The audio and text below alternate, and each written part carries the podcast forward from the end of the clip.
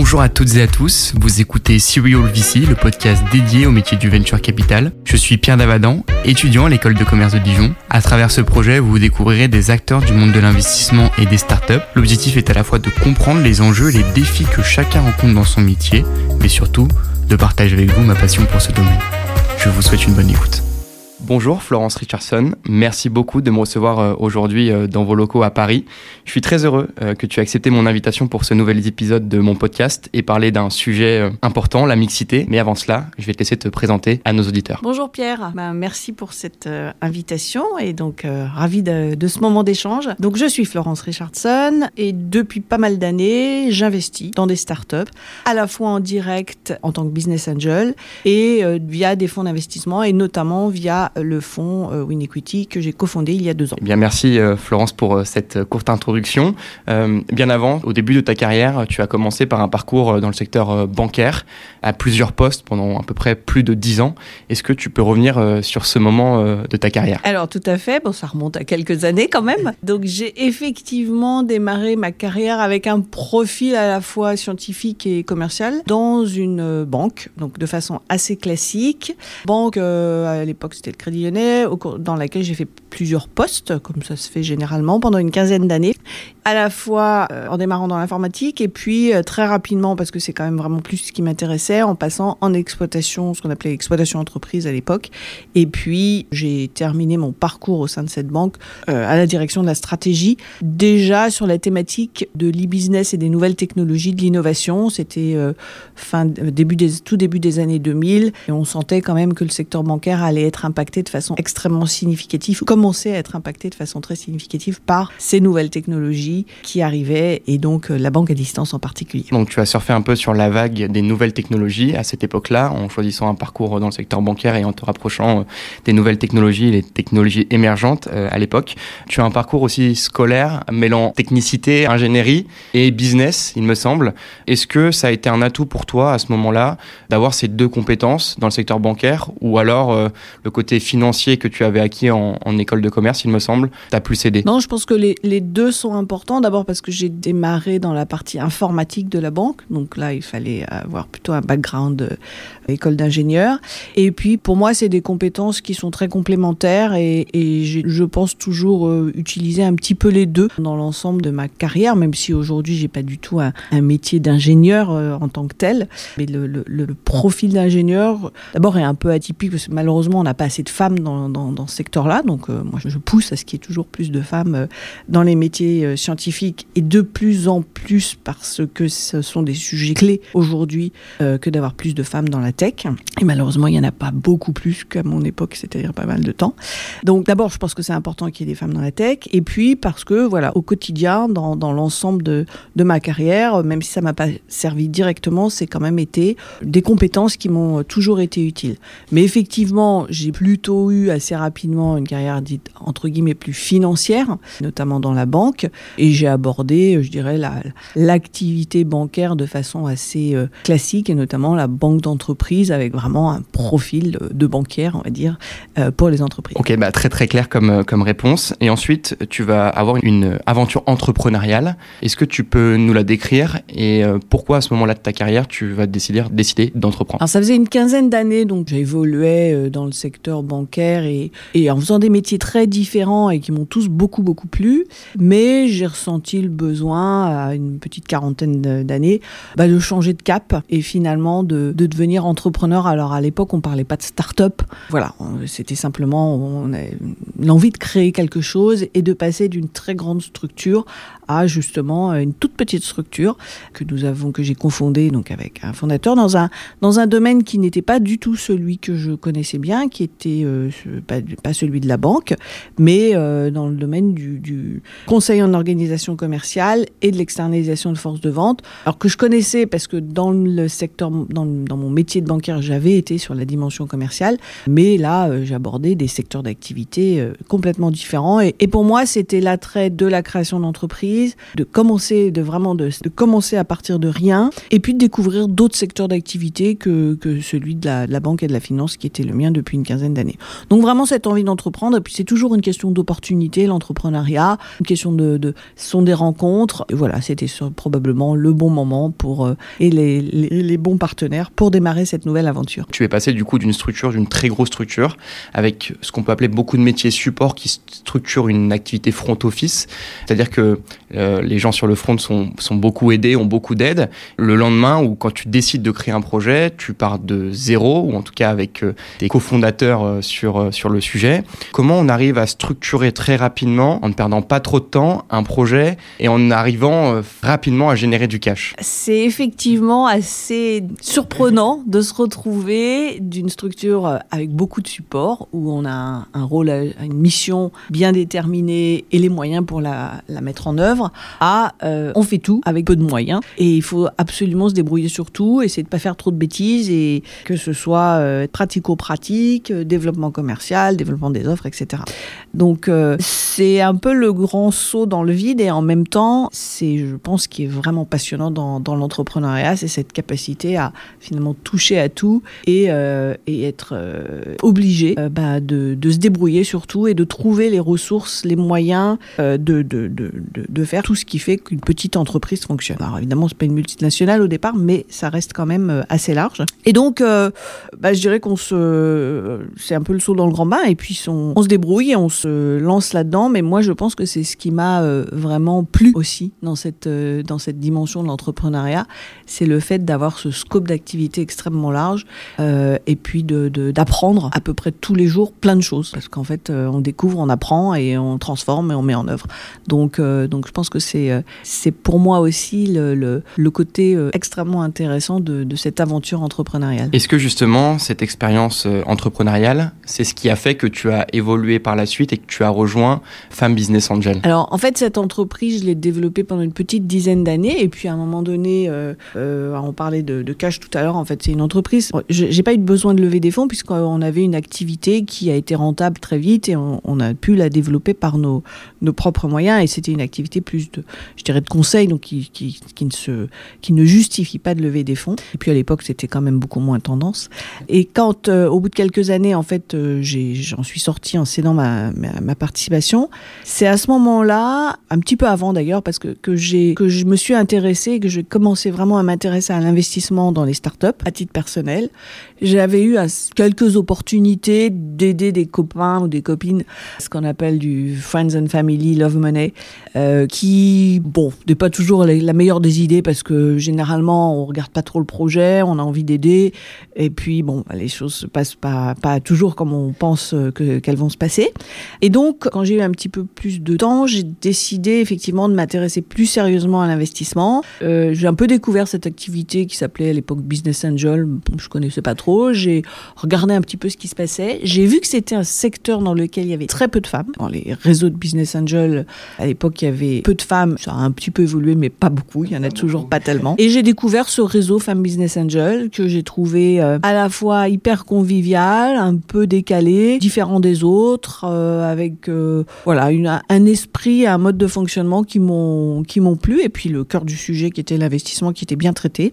Donc donc voilà. Donc je suis rentrée dans le réseau en 2008. Le réseau avait 5 ans à l'époque. Et, et, en fait, je l'ai pas quitté depuis. Et au contraire, j'y ai passé beaucoup de temps et, j'ai beaucoup investi aussi à titre individuel par Femme Business, via Femme Business Angels en direct et aussi via d'autres d'autres fonds d'investissement, plutôt des fonds d'entrepreneurs en fait, toujours. Et donc depuis le, virus de l'investissement dans l'amorçage ne m'a pas pas ne pas quitté. À ce moment-là, en 2008-2009, tu as que le fonds, enfin la structure Femme Business Angel avait été créée aux alentours de 2003.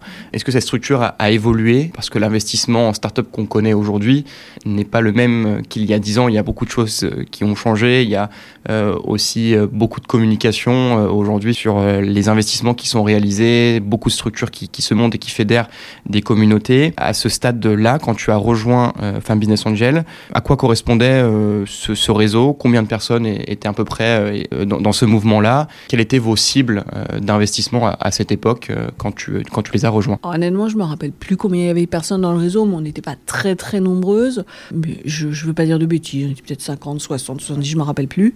Évidemment que ça a énormément changé en 15 ans, heureusement d'ailleurs, parce que, le, comme tu dis, le, paysage et l'écosystème de l'investissement a fondamentalement euh, évolué. Ce qui a changé, je pense, tous les changements ont, été euh, les changements qu'on a vus dans l'ensemble des réseaux de Business Angel en termes de augmentation du nombre de membres, professionnalisation de l'approche, sélection des projets, analyse des projets. Et tout ça a évolué favorablement et aujourd'hui, on est, je dirais, dans un schéma d'investissement dans les réseaux de Business Angel qui est quand même devenu assez, alors je sais que professionnel n'est peut-être pas le bon terme, mais en tout cas, est extrêmement cadré, processé, approfondi, efficace. Et Femme Business Angel a évolué dans cette, de cette façon, évidemment, comme beaucoup de, beaucoup de grands réseaux, est devenu un réseau important. Et c'est justement là-dessus que je veux revenir. C'est ce qui, pour moi, a changé le plus, c'est le fait que en 2008, 2010, euh, quand j'ai rejoint le réseau, 2008, quand j'ai rejoint le réseau, comme je te dis, il y avait peu de femmes dans cette activité de business angel, d'investissement, et en plus, on n'était pas toujours prises très au sérieux.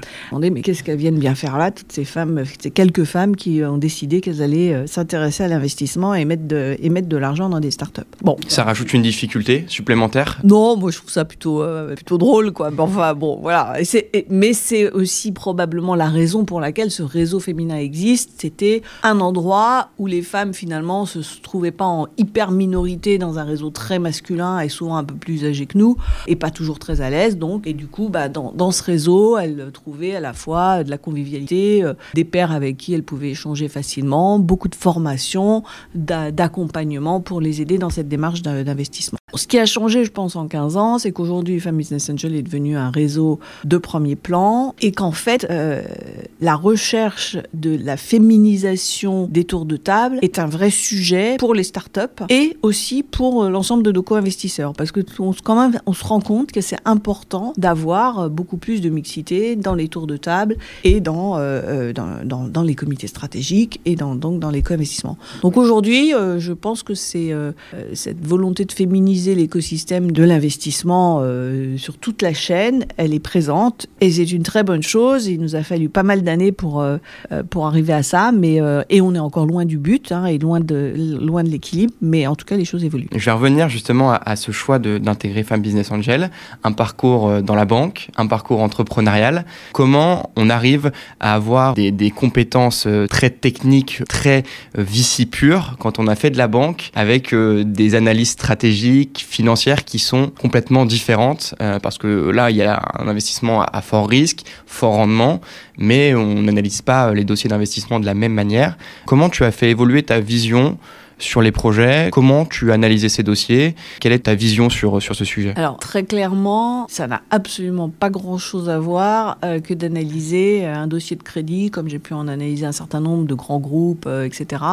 Et puis, et de monter des financements, quelle que soit leur nature, que j'ai fait beaucoup, effectivement, dans, dans, le, secteur bancaire. Et puis, mettre un ticket d'investissement dans une petite start-up qui a au mieux un bilan et encore, et très peu de... Et, et je dirais qui ne vend que du futur et qui n'a pas de passé. Alors que dans la banque, on s'appuie sur euh, l'analyse du passé, euh, évidemment des perspectives aussi, mais, mais aussi on s'appuie sur le passé. Donc ça n'a absolument rien ou pas grand-chose à voir. Évidemment, la culture financière, elle est, elle est toujours utile, mais elle n'est pas du tout indispensable. Et c'est ce qu'on dit nous à toutes nos investisseuses. Il ne faut pas être financière pour investir. C'est avant tout une aventure humaine que d'investir. C'est le fait de croire en un projet et en l'équipe qui va l'apporter et sa capacité d'exécution, d'instaurer le niveau de confiance indispensable entre des investisseurs et des entrepreneurs, et puis bah, voilà, d'avoir envie de s'engager ensemble pour une certaine durée, pendant quelques années, dans cette aventure commune, et de partager d'une certaine façon euh, cette aventure entrepreneuriale avec tous ses risques qui sont quand même très élevés, et puis euh, parfois aussi des bonnes surprises. Donc non, ça n'a rien à voir, et pour moi c'est une vraie courbe d'expérience, ça fait 15 ans que je fais ça, je suis toujours sur toutes mes décisions d'investissement, et j'en ai fait quand même pas mal, j'ai investi dans une quarantaine de startups en direct et, aussi indirectement via des fonds, donc j'ai vu beaucoup, beaucoup, beaucoup de dossiers, des centaines, des milliers je dirais, c'est toujours une, euh, une étape qui reste euh, un gros challenge, parce que c'est avant tout une, une, une histoire humaine. Et donc, on parie sur une équipe où des hommes et des femmes. Donc, euh, oui, la courbe d'apprentissage, pour moi, elle est, elle est permanente. Et, mais c'est aussi ça qui est, qui, est, passionnant. Donc, entre ce que je faisais en 2008 et ce que je fais aujourd'hui, outre l'évolution euh, de l'ensemble des modalités de financement de l'écosystème, des technologies, tout ça, je dirais que cette courbe, elle, est, euh, elle continue. Et bon, même si au bout de 15 ans, je commence à me sentir quand même beaucoup plus à l'aise pour adresser et analyser des dossiers. mais cette dimension humaine reste toujours un vrai challenge, mais c'est ça qui est passionnant. Je te rejoins sur l'humain, qui est très important, notamment et surtout sur les startups très early stage, où euh, l'humain est, important d'avoir le fit avec euh, le management. Justement, dans un réseau de business angel, euh, comme tu l'as dit, il y a des profils variés, des compétences différentes comment euh, l'apport de chaque individualité peut permettre au groupe de prendre des bonnes décisions et d'avoir un regard euh, différent sur un dossier. Bah, C'est, je pense, qui fait la force d'un réseau, c'est-à-dire qu'on est toujours plus intelligent à plusieurs que seul, et quand on conjugue des compétences et des visions différentes pour analyser un dossier, ce que l'on fait systématiquement, très clairement, euh, je, je, pense qu'on arrive à des décisions d'investissement qui sont probablement plus pertinentes. Après, il faut faire très attention à, à un terme qui n'est pas très joli, mais il ne faut pas être moutonnier. C'est quand même un domaine dans lequel euh, bah, le premier qui dit oui, les autres vont suivre. Donc euh, il faut raison garder et garder toujours son esprit euh, critique et, objectif et pragmatique. Donc la force de l'analyse collective est très importante, avec ses limites de c'est pas parce que un tel a décidé que, etc. On va peut-être parler de, de, Win Equity, mais je dirais que c'est la même, la même approche, la vision collective de notre comité d'investissement qui pour nous est très importante, mais, mais et bah justement, faisons, faisons la transition. En parallèle de Femme Business Angel, euh, tu vas cofonder euh, Win.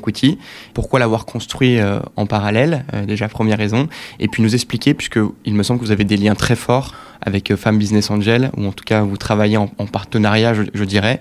Est-ce que tu peux nous expliquer tout cela? Donc Win Equity, effectivement, c'est un projet qu'on a cofondé avec Cécile Bassot, donc l'autre fondatrice, il y a deux ans, un petit peu plus de deux ans maintenant. Enfin, ça fait plus longtemps qu'on travaille dessus, mais voilà, qu'on a, qu'on a lancé il y a un peu plus de deux ans. Parce qu'on est parti de plusieurs constats. D'abord, comme tu l'as très bien dit, euh, l'environnement et l'écosystème de l'investissement a beaucoup évolué au cours des dernières années. Le montant des levées de fonds a globalement s'est accru. Il y a beaucoup plus d'acteurs qu'avant. Et puis, on avait aussi cette envie, nous, personnels, parce que ça faisait plus de dix ans que chacune d'entre nous, on a beaucoup investi euh, euh, dans des startups à titre individuel. On avait cette conscience de la nécessité de structurer une approche un peu plus professionnelle l'envie de le faire, et puis euh, de pouvoir accompagner à la fois en termes de montant, mais aussi de structure d'accompagnement, mieux les startups dans lesquelles on, choisit, euh, choisit d'investir. Donc euh, ça, c'est la première des choses. Le deuxième, le deuxième point qui nous a poussé à faire ça, c'est que chez Family Business Angel, on est des femmes investisseuses, mais on investit dans des sociétés dans lesquelles il y a des équipes fondatrices masculines, féminines, mixtes, et c'est pas un critère d'investissement. Après, chacune a son critère, mais on investit dans tout type de projet et, par la force des choses, on a avait pendant très longtemps, aujourd'hui c'est à peu près équilibré, un nombre de, de, de, projets plutôt masculins supérieur aux projets féminins. Or, on est convaincu que la mixité, c'est un vrai, vrai, vrai vecteur de performance. Et donc, on a décidé de fonder Win Equity aussi pour investir dans des sociétés portées par des équipes où il y a au moins une femme dans l'équipe fondatrice. Parce que pour nous, c'est vraiment à la fois important en termes de performance et puis évidemment aussi euh, sur le le plan sociétal parce que, euh, bon, l'avantage, c'est que depuis quelques années, euh, il y a des, des, des, mouvements qui nous permettent de mesurer, en fait, euh, cette dimension de quelles sont les, la part des, quelle est la part des fonds qui sont levés par des sociétés féminines versus les sociétés portées par des fondateurs. Je pense que les chiffres, tu les, tu les connais, mais le, baromètre Sista BCG fait quand même, et qui évolue peu hein, de, depuis qu'il existe, montre quand même des pourcentages de levée de fonds enfin, adressées à des équipes mixtes ou féminines qui restent excessivement faibles et des difficultés rencontrées par, ces, les équipes, euh, rencontrées par les équipes féminines lorsqu'elles euh, lorsqu'elles lèvent des fonds parce qu'elles se retrouvent devant des investisseurs qui eux-mêmes sont essentiellement ou très majoritairement euh, masculins. Bien sûr, et, je rebondis sur ce que tu disais au tout début, sur le fait que tu aies suivi une formation en ingénierie et que la population, en tout cas dans ces écoles, est quand même à pourcentage très, très masculine. Est-ce que c'est l'investissement, c'est le reflet aussi d'une certaine part de l'éducation sur des sujets tech où la femme est déjà moins représentée euh, dès le parcours scolaire ou pas du tout Alors, je sais pas pourquoi dans l'investissement il y a aussi peu de femmes parce que quelque part les profits sont beaucoup plus plus diversifié que dans, dans la tech. Je pense que c'est un, milieu qui est effectivement très masculin parce que euh, j'imagine qu'il euh, n'a pas été très woman-friendly pendant de nombreuses années, même si aujourd'hui, et là encore c'est vraiment un constat qui est positif, il y a vraiment des efforts qui sont faits avec la charte France Invest, etc., pour féminiser les, les fonds d'investissement. Mais la réalité, c'est que bah, ça va prendre pas mal d'années avant d'arriver à avoir des femmes à la tête, plus de femmes à la tête des positions managériales dans ces fonds. Et, et que penses-tu justement de, de ces initiatives d'imposer des chartes? Est-ce que ça ne devrait pas être normal euh, d'avoir déjà ce, ce, ce, type, d'avoir une représentation égale sans passer par. Euh, bah bien sûr que ça des, devrait des... être normal, mais enfin c'est comme les quotas. Euh, c'est moi je suis pas favorable aux quotas, mais je considère que c'est indispensable à mon corps défendant parce que c'est comme ça, c'est ça qui fait avancer les choses. Donc les chartes, c'est pas des il y a des quotas dedans. C'est un peu le passage obligé. Et puis quand on n'en aura plus besoin, bah, tant mieux. Mais pour l'instant, on en a encore, on en a encore besoin. Donc pour répondre à ta question sur les fonds d'investissement, je suis pas sûr que ce soit vraiment lié à la formation initiale, parce que finalement, dans les écoles de plus euh, financières, euh, écoles de commerce, etc., il y a autant de femmes que d'hommes. Par contre, elles prennent des cursus qui sont moins financiers euh, dans, ces écoles-là. On les retrouve plus dans d'autres domaines d'activité. Là où effectivement il y a un déséquilibre très fort, c'est sur l'autre pan, c'est sur la dimension entrepreneuriale, où effectivement le déséquilibre du nombre de femmes dans les métiers de tech et dans les écoles d'ingénieurs, enfin, il est très pénalisant euh, et on retrouve ce déséquilibre dans toutes ces startups de la tech euh, où la parité est inatteignable aujourd'hui euh, sur la dimension technologique puisqu'il n'y a pas assez de femmes dans les écoles d'ingénieurs. Donc ça, c'est un vrai sujet sociétal sur lequel il y, y, a des efforts qui sont faits, mais là encore, on est loin d'y arriver. Mais ça bouge dans le bon sens. Il y a de bonnes si, initiatives, je trouve, en ce moment. il y a une, quand même des grandes avancées, des bonnes avancées, je trouve. On a l'initiative importée aussi par Sista, qui fait, je trouve, un, un très gros travail aussi auprès de l'écosystème. Je, je, pense que d'ici quelques années, on aura de très belles surprises, de très beaux projets portés euh, par Mais des femmes. Mais il y en a déjà, heureusement, sûr. sinon on n'investirait pas. Et euh, en fait, quand on a lancé Win Equity, on était les premières à prendre cette, euh, à, à, créer un fonds, un véhicule d'investissement avec cette thèse d'investissement. Depuis, il y a eu d'autres initiatives, dont, dont, dont Sista et, et d'autres. Euh, mais il y a deux ans, un peu plus de deux ans, on était les, les premières. Et on nous a dit à plusieurs reprises, vous n'aurez pas le deal flow. Euh, bon, en fait, oui. on a un beau deal flow, on a, on a analysé beaucoup de très belles entreprises.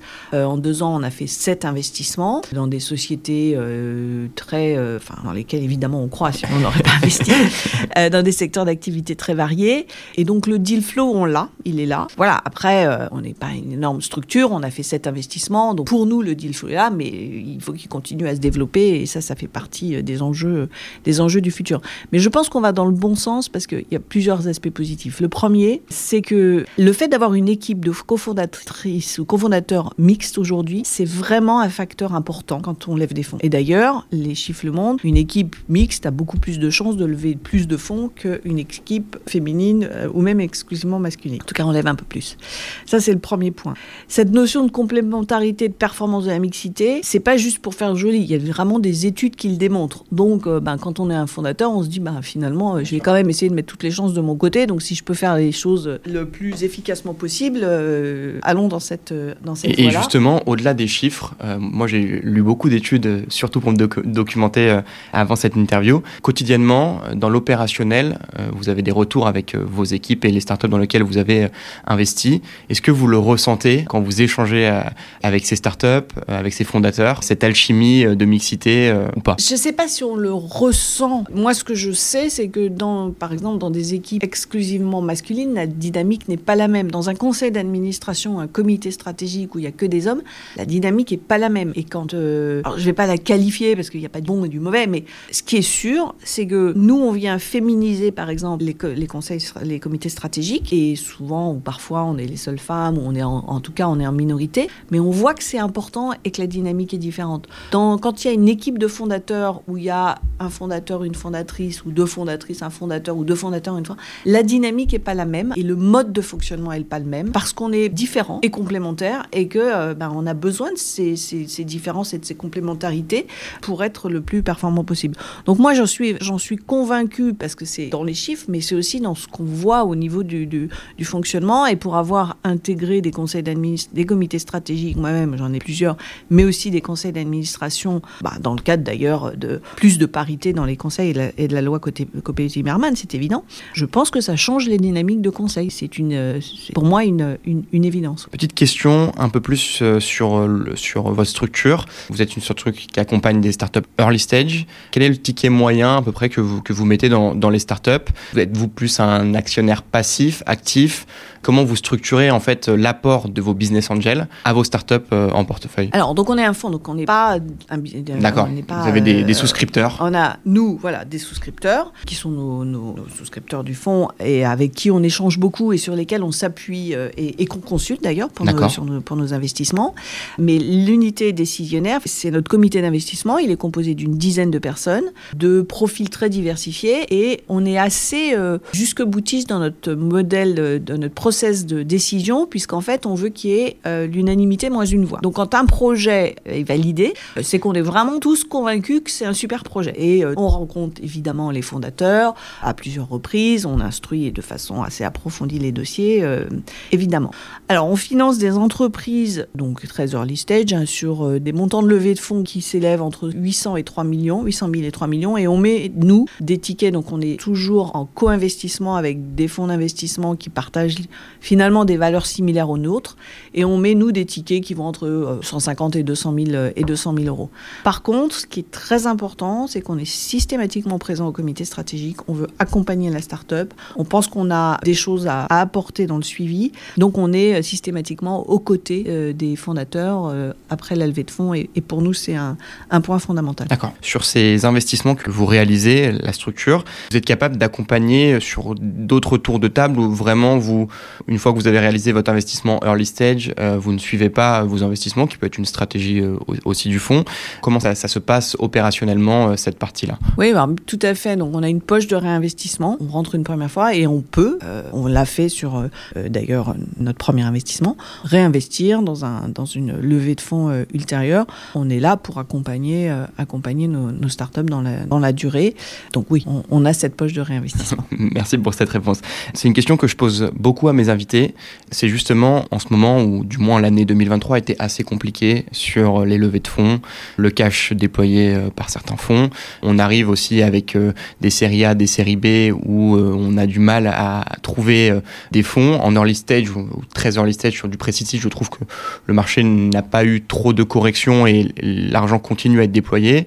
Au quotidien, toi, comment cela s'est passé cette année avec le, le climat qui a été sur certaines thématiques et même en général parfois que c'est anxiogène Alors, de sujets sur les startups qu'on accompagne, dans lesquelles on est déjà investisseur, bah, c'est sûr qu'on a été très proche. Et aujourd'hui, je dirais qu'on n'a pas de, signaux d'alerte. Euh, au contraire, on est, on est, les startups continuent leur développement et, on est très prudent sur la dimension du cash parce qu'on sait qu'aujourd'hui, euh, c'est plus, euh, c'est évidemment plus compliqué. Sur nos nouveaux investissements, on a continué à avoir un deal flow. Je pense que la baisse des fortes en fait des levées de fonds, etc., à mon avis, a beaucoup plus impacté les séries ultérieures que le CID ou les petites séries A.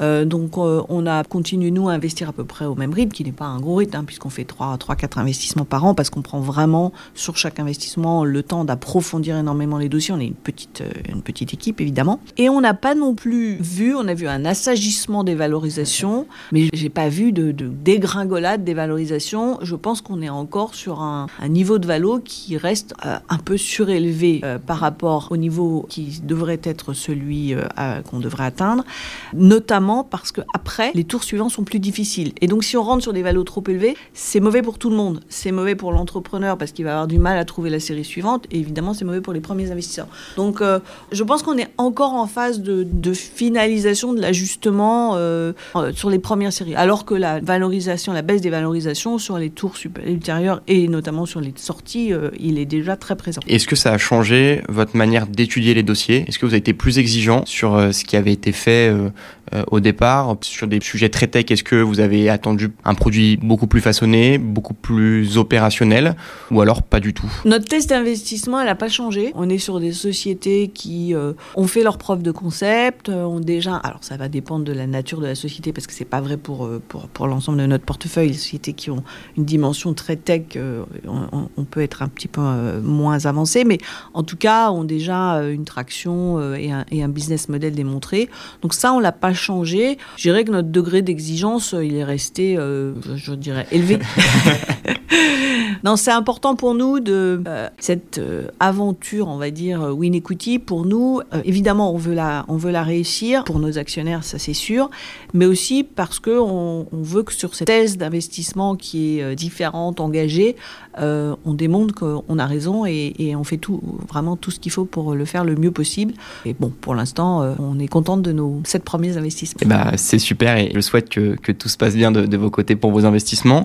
Justement, l'épisode va bientôt toucher à sa fin. Et j'ai une question assez large que je pose aussi à, tous mes invités. C'est même pas une question, en fait, je, donne la parole à, mes invités sur un sujet que tu as envie d'aborder, euh, euh, une citation, euh, quelque chose que tu as vu dans l'actualité récemment, que tu as envie de partager avec nos auditeurs. Alors, il y a un point qu'on n'a pas évoqué et que j'ai envie de partager. On a parlé de mixité. Un des enjeux pour nous aussi, c'est aussi la mixité ou la diversité en termes d'âge. On a des entrepreneurs qui sont jeunes et on a des entrepreneurs qui sont moins jeunes. Et on a aussi les actionnaires qui sont comme nous, moins jeunes, on va dire. Et puis on a aussi des souscripteurs. On a ouvert en fait notre Win Equity à de jeunes investisseurs de moins de 30 ans qu'on parraine sur des petits tickets parce qu'on pense que c'est vraiment important bah, de rentrer dans cette dimension d'investissement et d'entrepreneuriat le plus tôt possible. Et là, je suis très, enfin bon, c'est pas très très vieux. et je trouve super de, de rentrer et, d'être intéressé par ces sujets-là et, et, la démarche que tu as sur, euh, sur le sujet de l'investissement, des VC, etc. Et pour nous, c'est vraiment important, à la fois pour avoir cette dimension donc d'intérêt, d'attirer l'intérêt des femmes, mais pas que des femmes, aussi des jeunes sur cette dimension d'investissement. Et puis aussi parce que on a des points de vue différents et on s'appuie aussi sur euh, la vision que nos jeunes actionnaires peuvent avoir des projets qui peuvent être différentes de la nôtre. Et tout ça est pour nous vraiment important parce que c'est cette multiplicité des angles de vue, d'analyse, etc., qui euh, porte en fait euh, la pertinence et la richesse de ce que l'on peut avoir comme avis sur nos projets et puis sur les, futurs projets, les évolutions. Donc voilà, donc pour moi, il y a la mixité, il y a la diversité aussi au niveau de l'âge qui est importante. Et donc, je suis ravie de répondre à tes questions qui sont extrêmement pertinentes. Bravo.